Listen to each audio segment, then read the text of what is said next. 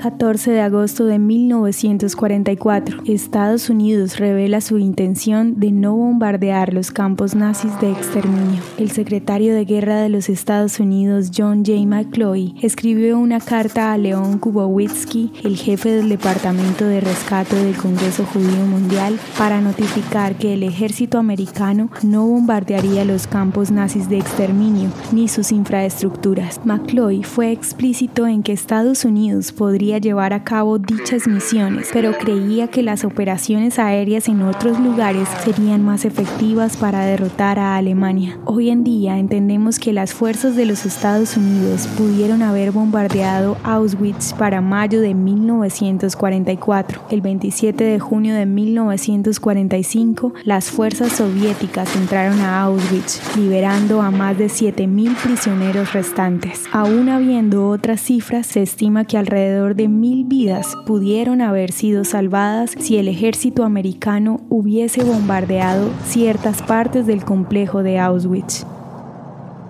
¿Te gustaría recibir estos audios en tu WhatsApp?